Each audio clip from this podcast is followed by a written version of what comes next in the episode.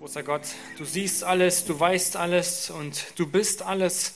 Wir wissen, dass wir in deinen Händen liegen und sind und all das, was wir haben dürfen heute, das ist von dir und wir wollen dich bitten darum, dass du uns auch dein Wort öffnest, weil es heiliges Wort ist, weil es dein Wort ist und weil es geistlich verstanden werden muss. Mögest du uns heute einen wachen Geist schenken und außerhalb deines Wortes wollen wir heute nichts hören und nichts mitnehmen.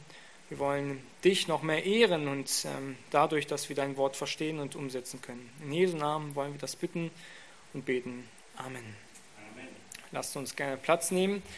Da die Wochenblätter erst verspätet gedruckt wurden, werden die jetzt noch mal kurz verteilt. Einige sind noch gedruckt worden. Die Ordner gehen noch mal rum oder waren jetzt schon oder kommen noch.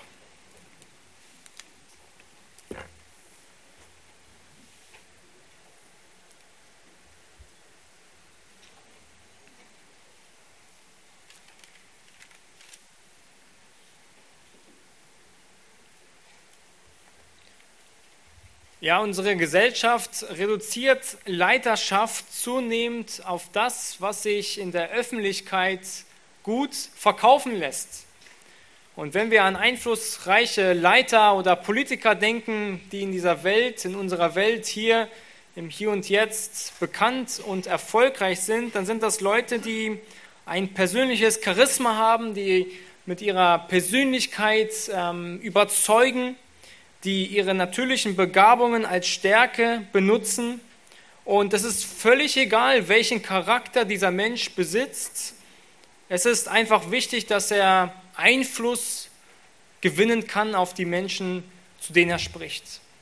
Durch schockierende Aussagen, durch Erfolg, durch einen angesagten Lebensstil, durch Einfalls, Einfallsreichtum und noch weitere menschliche Bemühungen.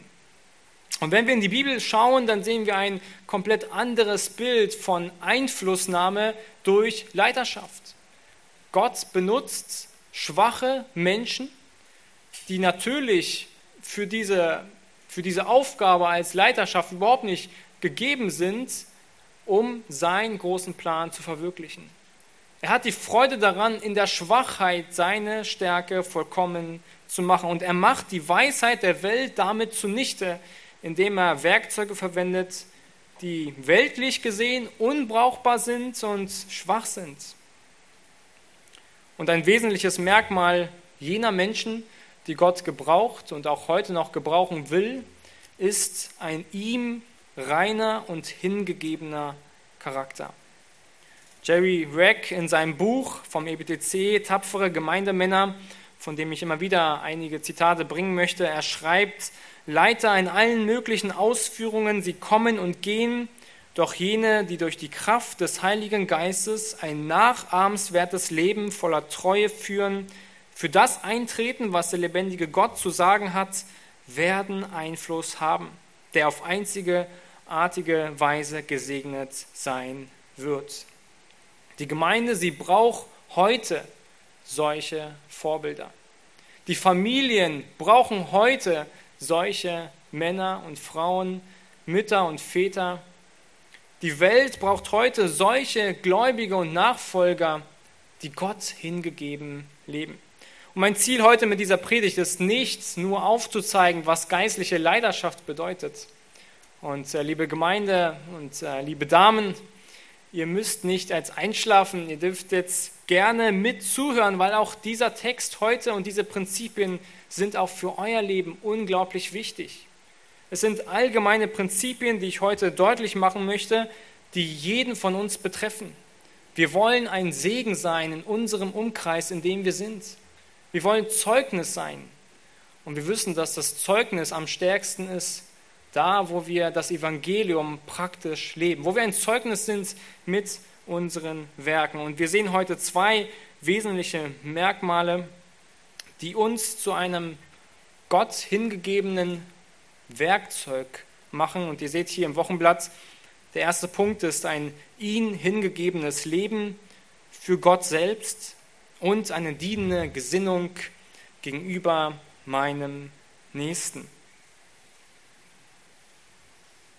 Lasst uns gemeinsam Gottes Wort öffnen und wir wollen diesen Text für heute lesen. Und wir machen in dem Buch Nehemiah weiter und lesen im Kapitel 5 ab Vers 14 bis zum Ende dieses Kapitels von dem, was Gott dort in seinem Wort verfasst hat. Nehemiah Kapitel 5 ab Vers 14. Auch ich habe von der Zeit an, da mir befohlen wurde, im Land Juda ihr Statthalter zu sein, nämlich vom 20. Jahr bis zum 32. Jahr des Königs Arthasasta, das sind zwölf Jahre für mich und meine Brüder nicht den Unterhalt eines Statthalters beansprucht. Denn die früheren Statthalter, die vor mir gewesen waren, hatten das Volk bedrückt und von ihnen Brot und Wein genommen, dazu 40 Schickel Silber, auch ihre Diener herrschen willkürlich über das Volk.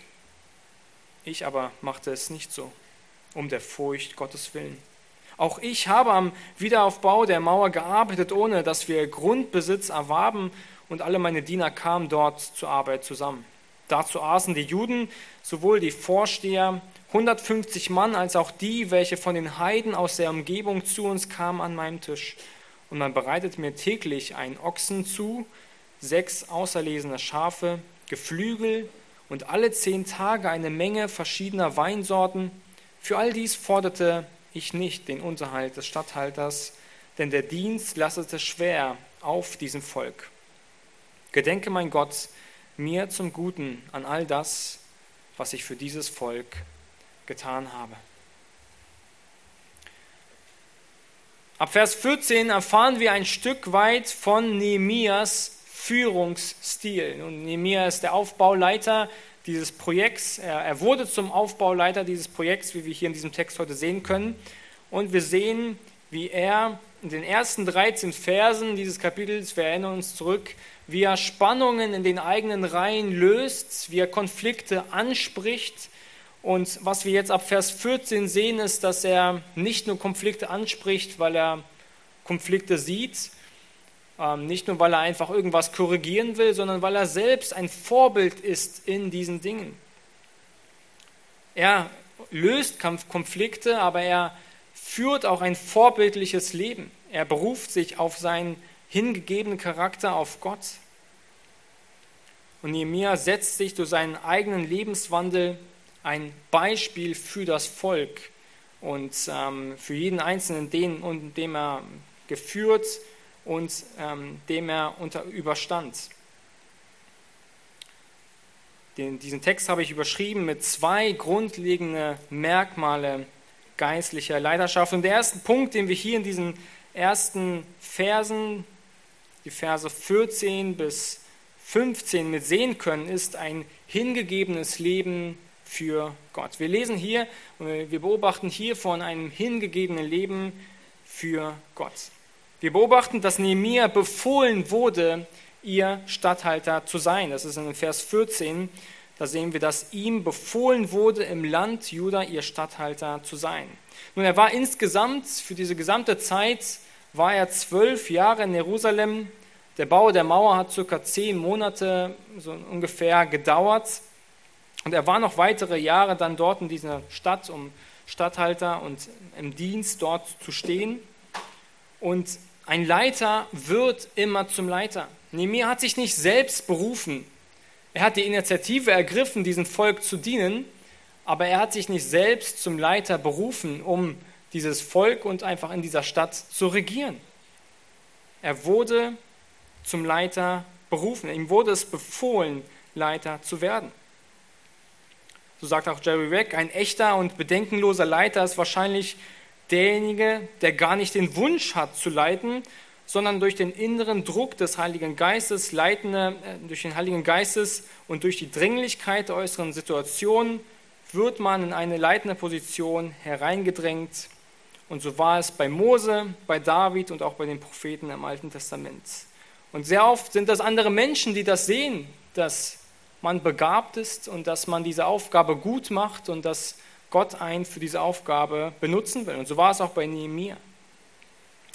Nehemiah, er war ein Statthalter gewesen, der ehrenamtlich diente. Wir lesen hier weiter, dass er im Vers 14, dass er nicht den Unterhalt eines Statthalters beanspruchte. Vers 15 sagte, denn die früheren Statthalter, die vor mir gewesen waren, hatten das Volk bedrückt und von ihnen Brot und Wein genommen, dazu 40 Schickel Silber, und auch ihre Diener herrschten willkürlich über das Volk, ich aber machte es nicht so um der Furcht Gottes willen. Er arbeitete aus eigener Tasche und er erklärt uns auch, warum er das getan hat.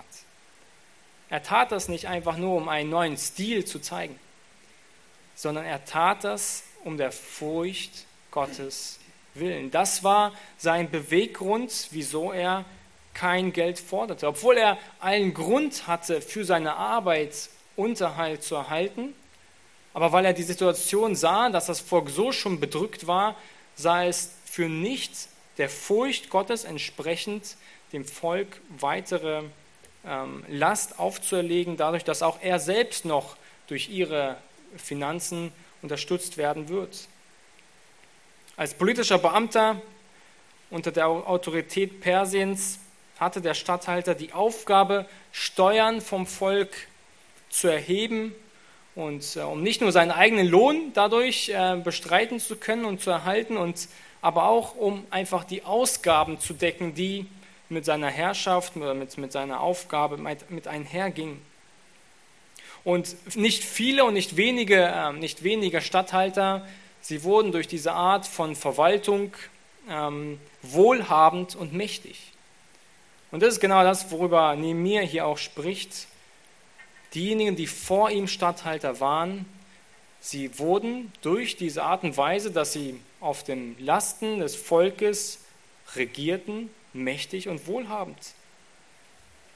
Und tatsächlich hatte das Amt auch sehr viele bequeme Vorteile, aber Nehemiah bricht die Tradition. Er hat das nicht in Anspruch genommen. Und die Frage ist, warum tun Menschen so etwas? Wieso verzichtet man freiwillig auf gewisse Dinge? Wenn du vielleicht in deinem Leben überlegst, warum, was motiviert dich manchmal auf gewisse Bequemlichkeiten in deinem Leben zu verzichten? Auf gewisse Dinge, die dir vollkommen zustehen?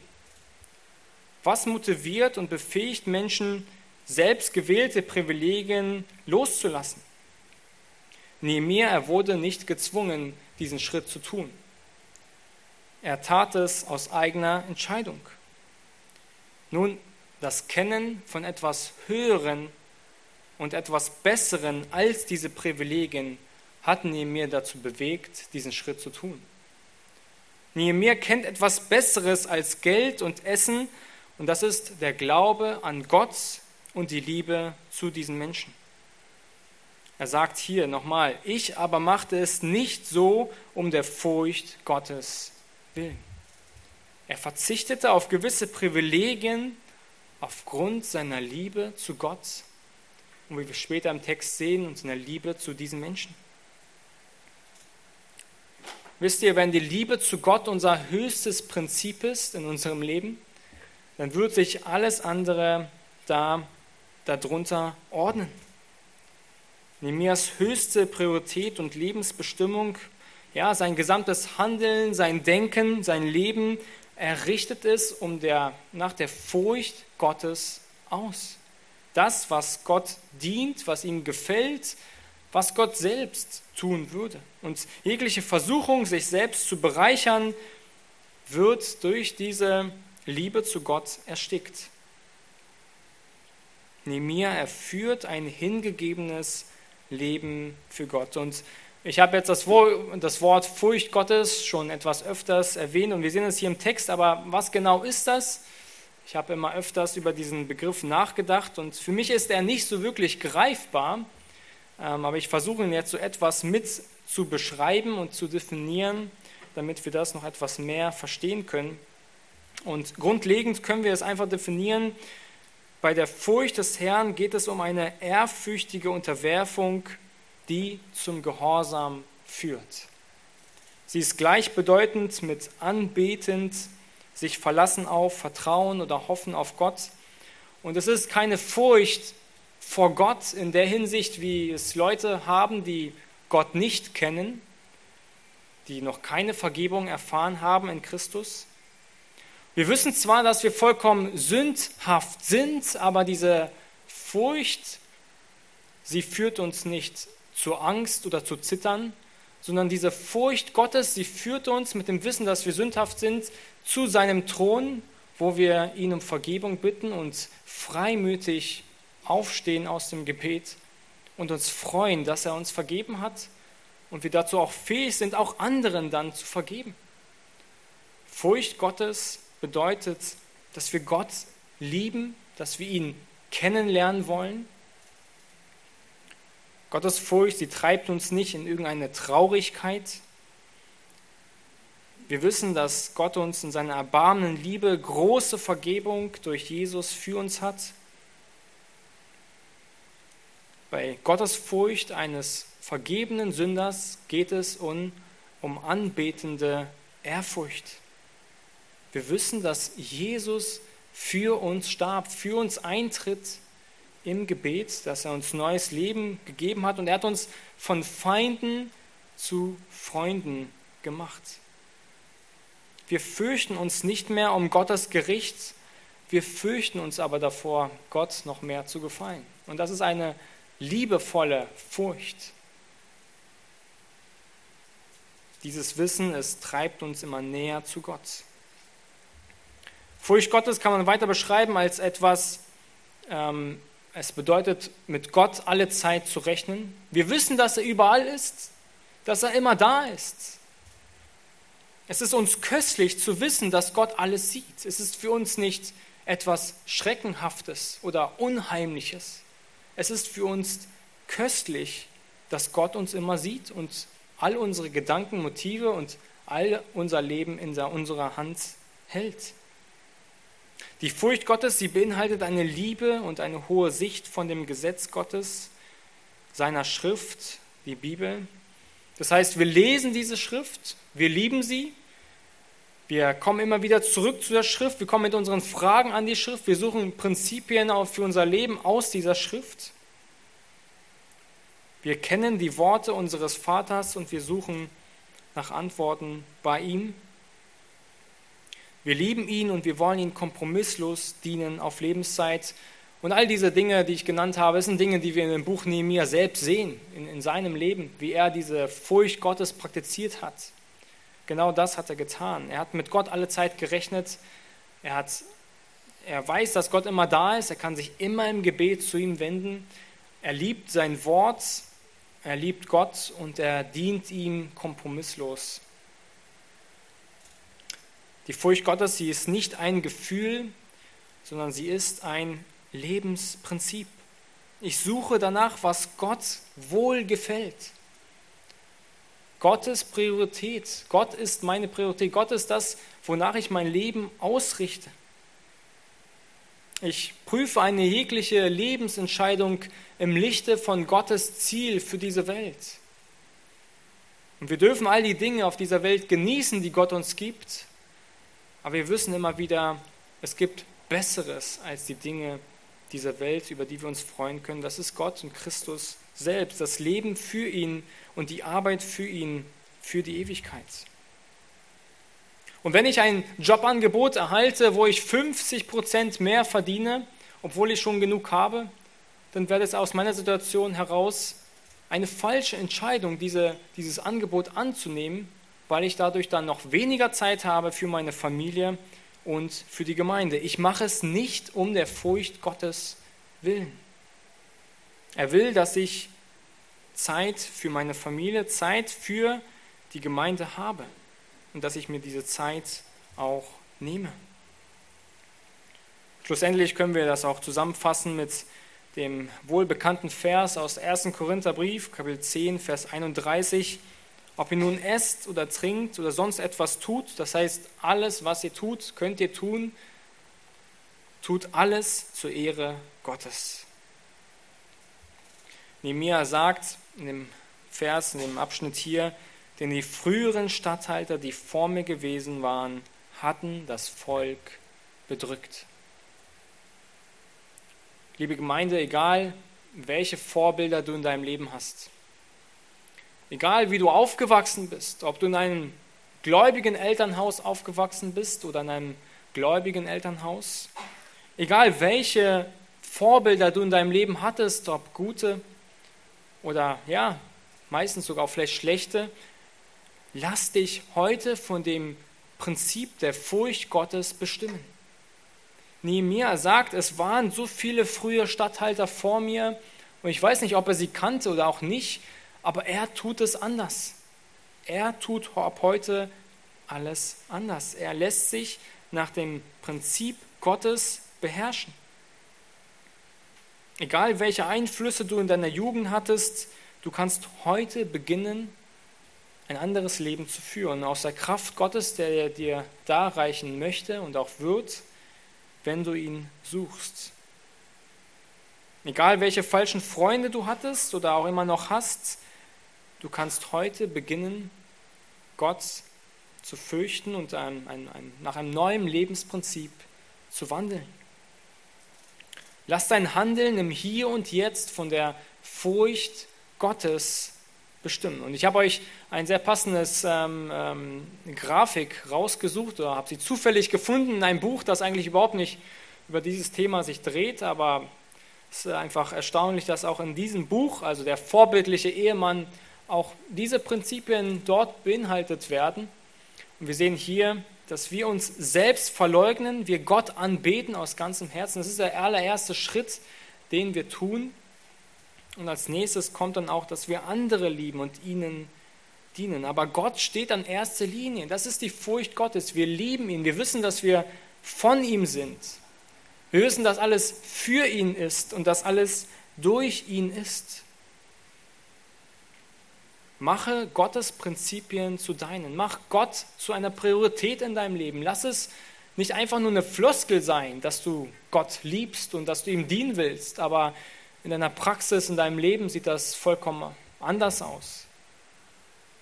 Weil wir sind so oft so schnell dazu zu sagen, ja, ich bin entschieden zu folgen Jesus, aber wie meine Zeit am Nachmittag aussieht, welche Musik ich höre, was ich in meinem Leben sonst so treibe und entscheide, das, das hat eigentlich mit Jesus überhaupt nichts zu tun.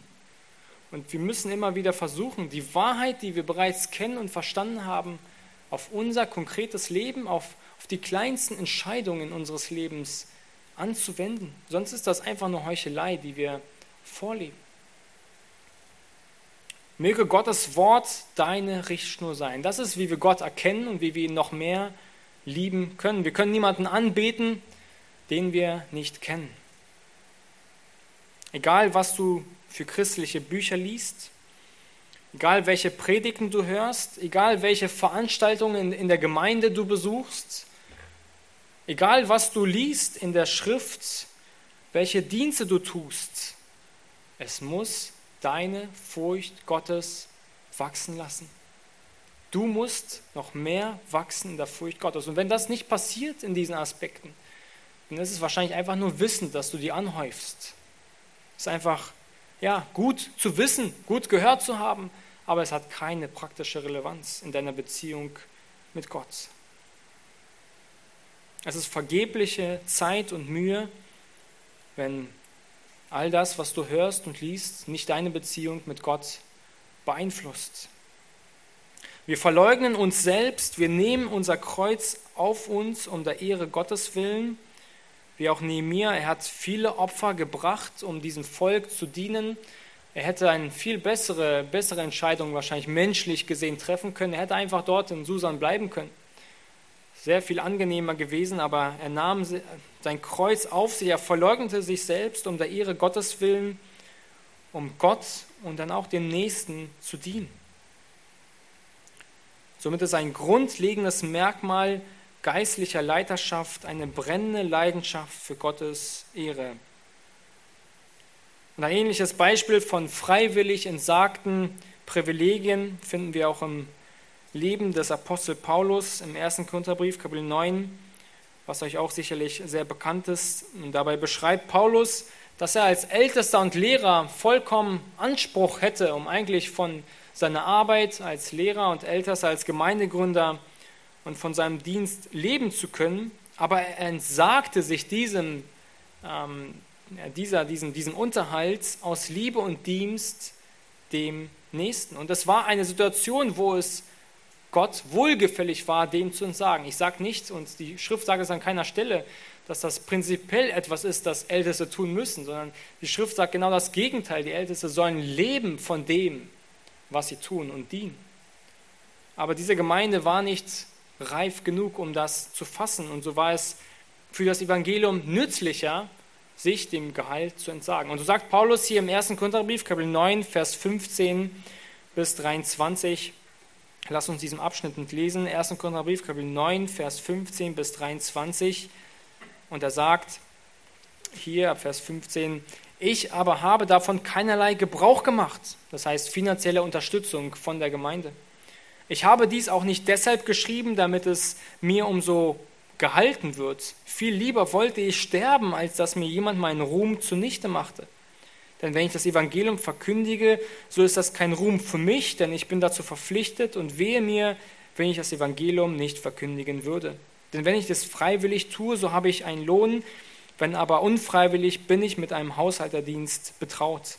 Was ist denn nun mein Lohn, dass ich bei meiner Verkündigung das Evangelium von Christus kostenfrei darbiete, sodass ich meinem Anspruch am Evangelium keinen Gebrauch mache?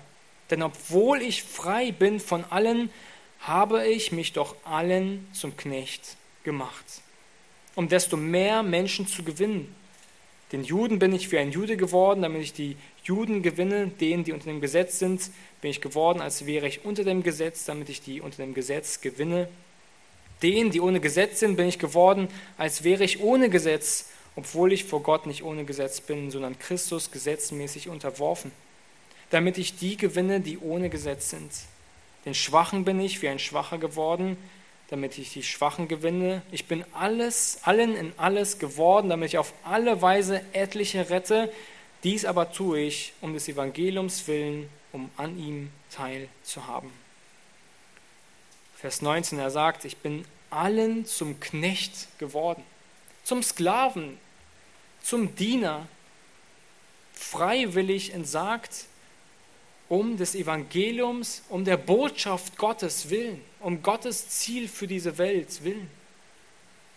Und Nehemiah hatte das völlige Anrecht auf finanzielle Entschädigung. Paulus hatte das völlige Recht auf finanzielle ähm, Entschädigung und äh, Unterstützung, aber sie wurden allen zum Knecht um des Evangeliums Christi willen. Hudson Taylor als Europäer und dann auch Missionar in China, er hatte erst dann einen durchschlagenden Erfolg in seinem Dienst in China, als er sich der chinesischen Sitte und der Kleidung hingegeben hat.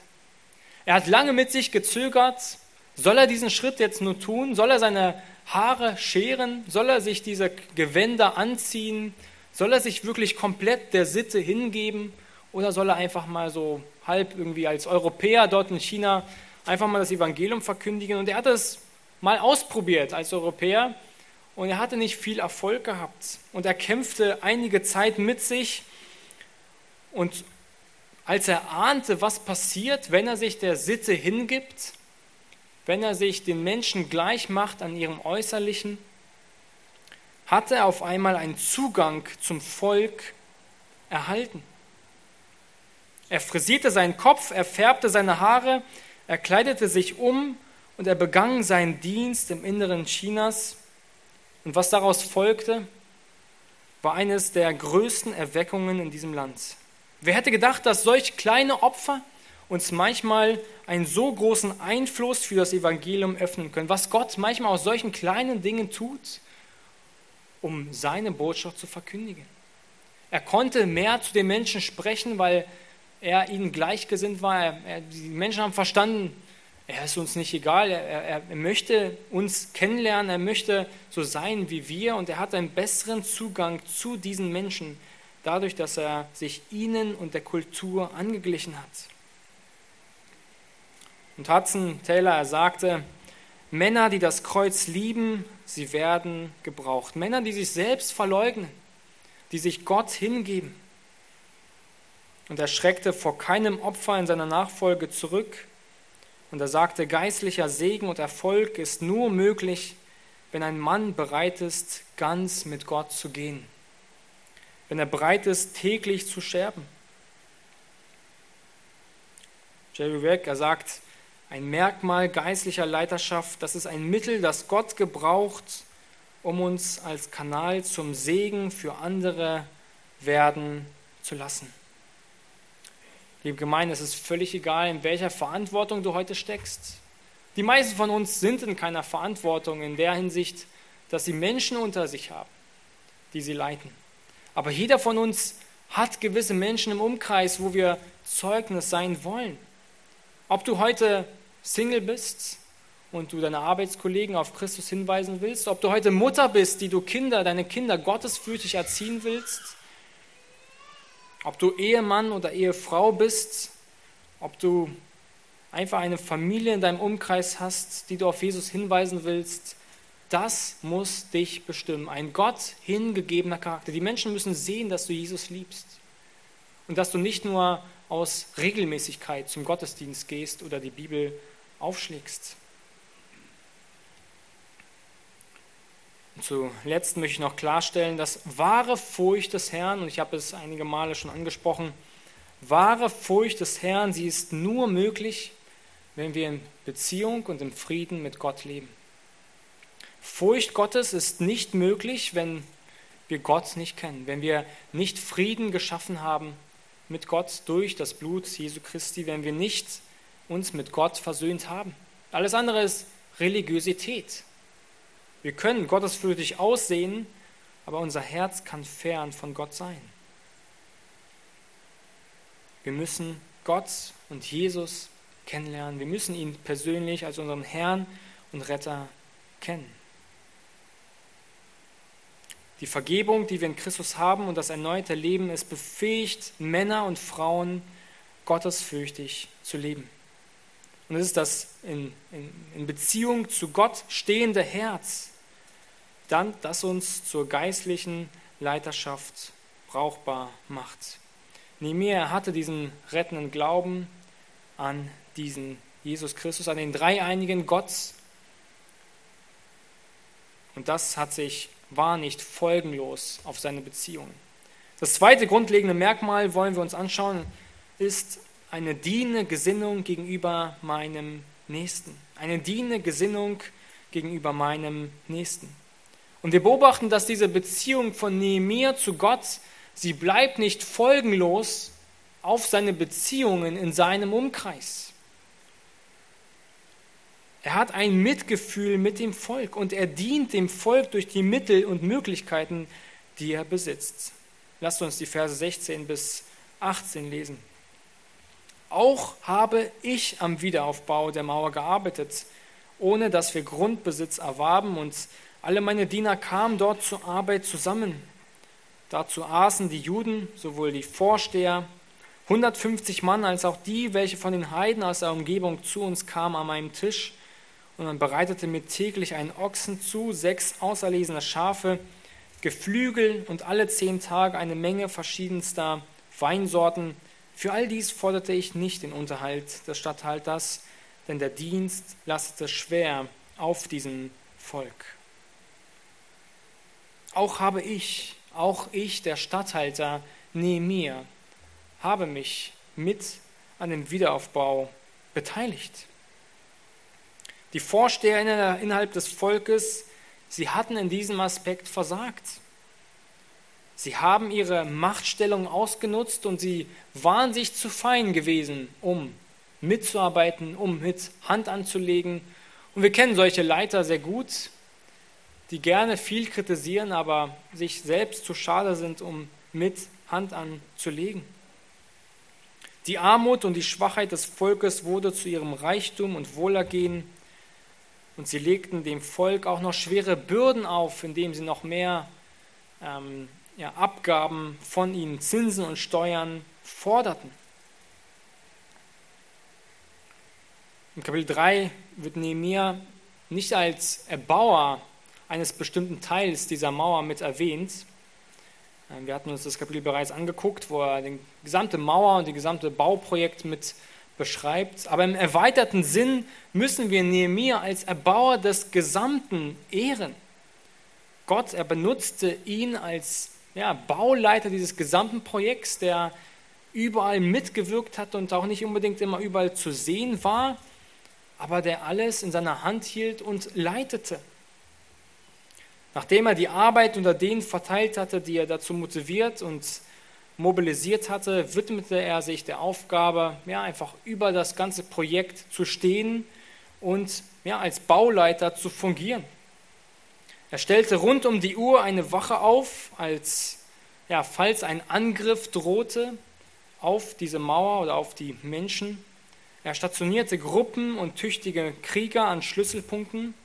Er hielt eine Abteilung bewaffnete Mediziner ständig in Bereitschaft und er ließ sich oder auch alle, einschließlich sich selbst, in der, in der Stadt selbst schlafen, damit auch nachts und auch tagsüber keine Angriffe der Feinde übereilt kommen konnten.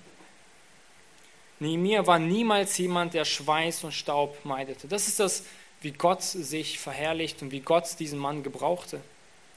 Er verleugnete sich selbst im Dienst für den Nächsten. Als Statthalter hatte Nehemiah die Möglichkeit, in einer Fünf-Sterne-ähnlichen Residenz über Nacht zu schlafen. Aber er entschied sich, anstatt einer erholsamen Nacht an der Mauer zu schlafen. Das sehen wir im Kapitel 4, Vers 17, Vers 16 bis 17, dass er dort mit den Brüdern Wache hielt, auch in der Nacht. Auch Jesus arbeitete an manchen Tagen so hart, dass ihn selbst ein großer Sturm im Schiff nicht wecken konnte. Nehemiah, er verwirkte nicht nur sein Recht auf Steuereinnahmen, er sorgte auch auf eigene Kosten für die Notwendigkeiten, die von ihm auch erwartet wurden. Ja, wir sehen hier von großartiger Gastfreundschaft, die damals auch so gegeben und auch üblich war, dass diejenigen, die bei ihm waren, auch ähm, zu Tisch saßen. Vers 17 sehen wir, dass jeden Tag, sagt hier der Text, jeden Tag aßen 150 Juden und Beamte an seinem Tisch. Das waren jüdische Führer und persische Beamte. Sie hatten alle einen Teil ähm, seines Gehalts als Anspruch für eine Mahlzeit. Außerdem beherbergte er diejenigen, die aus den umliegenden Nationen kamen, und es waren wahrscheinlich Beamte aus benachbarten Gemeinden. Und Nehemiah erfüllte seine Pflichten, ohne die Last des Volkes zu vergrößern. Nehemiah versorgte die Menschen aufgrund seines Gehaltes, das er von dem König erhalten hat, nicht von den Menschen oder für die Arbeit, die er hier tut. Er versorgte die Menschen aus seinem persönlichen Reichtum. Er möchte nicht bequem leben, während sein Volk in Not ist. Und ich weiß nicht, ob du dir vorstellen kannst, jeden Tag einen Ochsen zu schlachten. Und ich weiß nicht, wie groß Nehemias Ochsenherde war und äh, ob er diese selbst ähm, bewirtschaftete oder ob er sie täglich kaufte. Aber wenn wir uns auf, ein, auf Vers 14 hier auf einen Zeitraum von zwölf Jahren beziehen und diese zwölf Jahre mit einer ganz einfachen Rechnung multiplizieren, dann sind wir bei ca. 4000 Ochsen eine etwa sehr große Herde, die da irgendwie mal so verspeist wurde. Ich weiß nicht, wie viel Geld das gekostet hat, aber es muss eine Menge gewesen sein. Er schlachtete sechs Schafe pro Tag und in zwölf Jahren sind das circa 26.000 Schafe. Das ist ein enormer Reichtum. Nemir ist ein gutes Beispiel eines Gläubigen, der seinen persönlichen Reichtum für das Reich Gottes einsetzt, der ihm nicht zu schade war. Finanzielle Ressourcen für Christus, für Gott.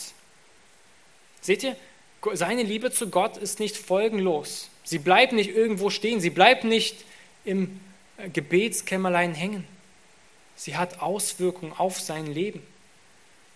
Nehemiah vertraute Gott und er liebte Gottes Volk und er nutzte seine Privilegien seines Amtes nicht aus.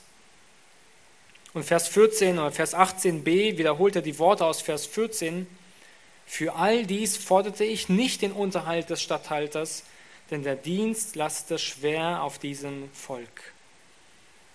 Der Mundschenk ernahm freiwillig die Position des Dieners ein, dem Herrn dienend in aller Demut. Nun, wie können wir das praktisch anwenden? Was können wir praktisch tun? Ich entscheide mich nicht dazu, ein Leiter zu werden, ich entscheide mich aber dazu, ein Diener zu werden.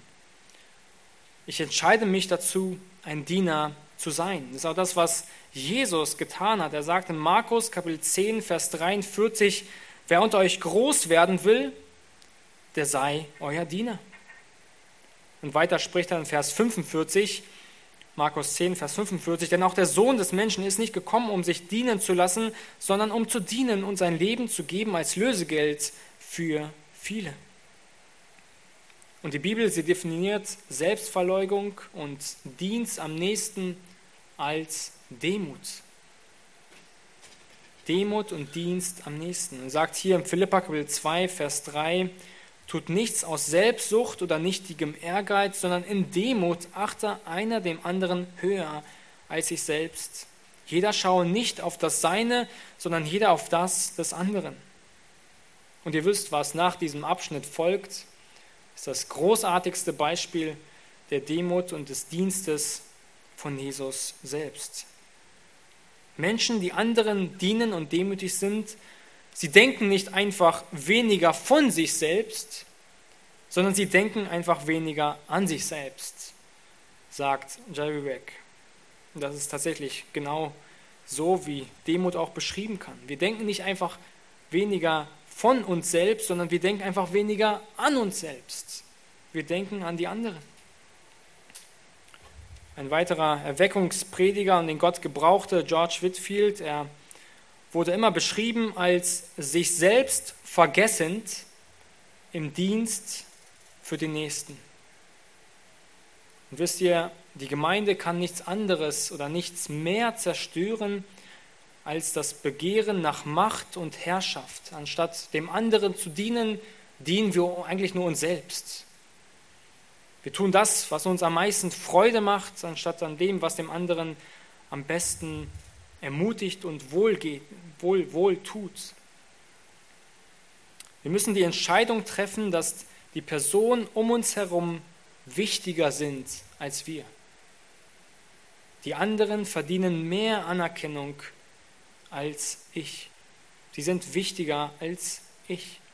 Und denkst du heute auch so über deinen Ehepartner? Denkst du, dass er wichtiger ist als du?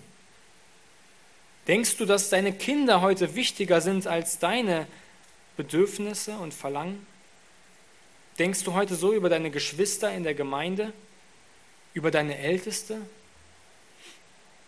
Denkst du, dass du der Beste und Wichtigste und der Nötigste bist? Oder bist du derjenige, der bedient werden muss? Oder sind es die anderen, an die du denkst?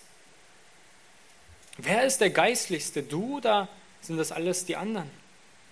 Es ist immer natürlich, dass wir auf uns selbst schauen und dass wir die anderen vergessen. Aber die Demut, sie sucht immer einen Weg, anderen zu dienen. Bevor ich mich um mein eigenes Wohl kümmere, sorge ich für die Not des anderen. Ich treffe die Entscheidung, der andere ist wichtiger als ich. Und das, darauf folgt dann eine aktive Suche danach, wie ich das umsetzen kann.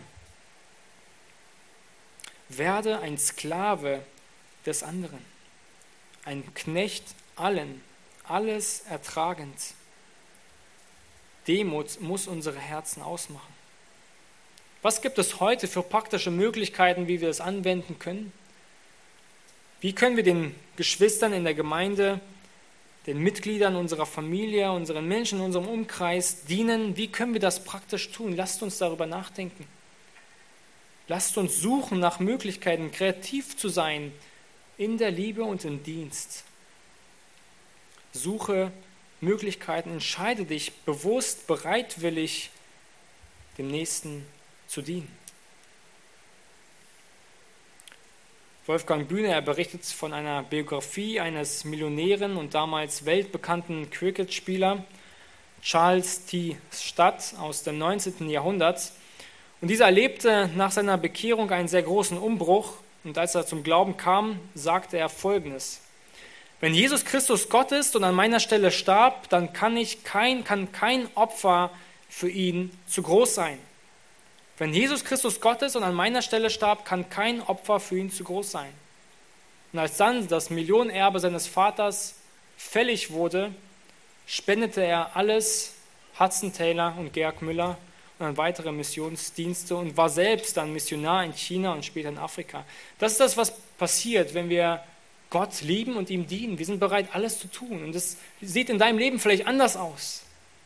Das sieht vielleicht in kleineren, etwas unaufsichtlichen Aspekten deines Lebens aus. Vielleicht nicht, hast du kein Millionenerbe, das du Gott geben kannst, aber du hast so viele andere Dinge, die du Gott heute geben kannst, die mindestens genauso wertvoll sind. Wenn wir Frucht tragen wollen, dann müssen wir unser Kreuz tragen. Als zweiten Anwendungspunkt, dann kommen wir auch schon zum Ende, suche Anerkennung für deinen Dienst bei Gott. Ist etwas, worüber wir viel nachdenken müssen, worin wir uns sehr viel üben müssen und immer wieder suche Anerkennung für deinen Dienst bei Gott. Vers 19, Gedenke mein Gott mir zum Guten an all das, was ich für dieses Volk getan habe. Und dies ist eines der ersten Gebete von Nehemias, dass Gott sich erinnern möge, dass all das, was er getan hat, er schaut auf seinen Dienst zurück den er getan hat, auf seine Selbstlosigkeit, auf sein immer wieder Aufopfern, sich hingeben, vielleicht auch da und hier, ja, auch mal dieses, diesen Geschrei des Volkes hören. Und er sagt, Herr, lass mich bei dir den, den, den Lohn finden, nicht bei diesen Menschen, lass mich nicht Dank erwarten. Nehemiah sucht nicht die Ehre bei Menschen, er sucht die Ehre bei Gott. Gedenke, mein Gott, mir zum Guten an all das, was ich für dieses Volk getan habe. Wie viele Enttäuschungen könnten wir im Dienst und im Leben einfach vermeiden, wenn wir so beten würden am Ende unseres Dienstes? Wenn wir nicht erwarten, dass die Menschen uns Dankbarkeit gegenüber schenken, sondern dass wir darum beten, dass Gott uns die Dinge vergeltet und dass wir die Dinge für Gott getan haben und dass sie nicht umsonst waren. Suche dein Lohn bei Gott und nicht bei Menschen.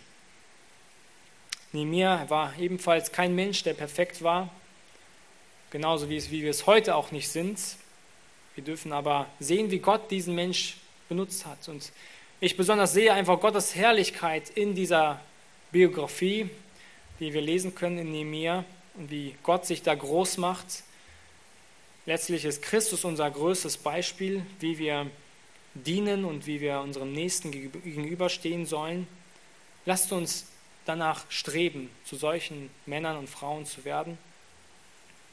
Die Gemeinde, sie braucht solche Vorbilder. Die Familien, sie brauchen solche Vorbilder. Eure Kinder, eure Bekannten, egal wo ihr steht. Es ist nicht ein Text nur an Männer gerichtet. Gott benutzt Männer in besonderer Art und Weise, aber es ist, sind Prinzipien, die uns alle betreffen müssen und uns ausmachen müssen. Wenn wir effektiv sein wollen und in Gottes Richtung gehen wollen, dann muss unsere Beziehung zu Gott der Treibstoff sein für die Dinge, die wir tun. Großer Gott, wir kommen zu dir und wir danken dir tatsächlich dafür, dass du das größte Beispiel warst für uns, dass du uns hinterlassen hast. Und wir danken dir dafür, dass du uns heute befähigen willst, um genauso das Gleiche zu tun, um dem Nächsten zu dienen.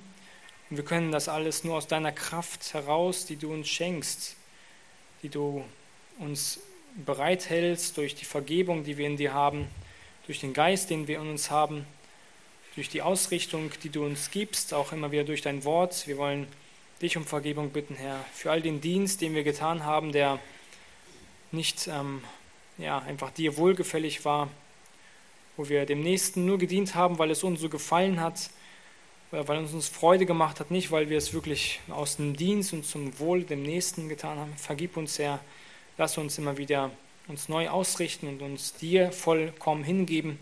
Mögest du groß gemacht werden durch all das, was wir tun, sagen und denken. In Jesu Namen. Amen.